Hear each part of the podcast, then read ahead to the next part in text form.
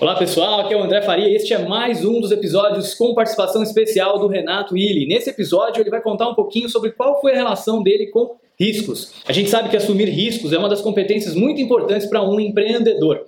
Então fique com o Renato Illy e aproveite o episódio. Salve, aqui é o Illy e você já deve ter ouvido falar que para empreender você vai ter que assumir riscos. Hoje eu vou contar como que foi essa história na CIA, como que essa história começou na CIA.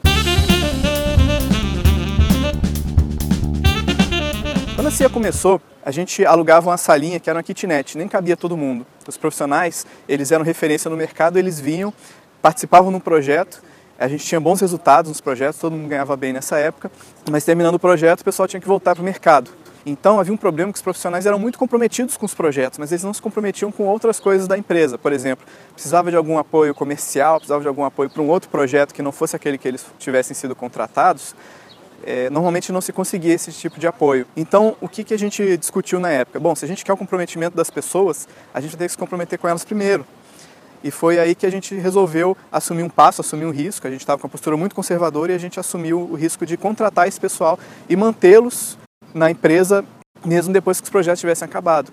E foi arriscado, a gente não sabia se ia conseguir outras coisas, não sabia se ia conseguir é, pagar todo mundo, a gente assumiu todos aqueles riscos trabalhistas de, de, de, contrato e tudo mais, de demissão, mas a gente conseguiu um bom resultado. A gente assumiu esse risco de contratação das pessoas além do tempo do projeto, mas a gente conseguiu o apoio das pessoas para trabalharem em projetos além daqueles projetos para os quais eles tinham sido contratados ou, ou apoios comerciais e outras coisas da empresa. E você? Como é que anda o seu apetite ao risco? Você tem aversão a risco ou você tem apetite ao risco? Você é mais arrojado ou mais conservador?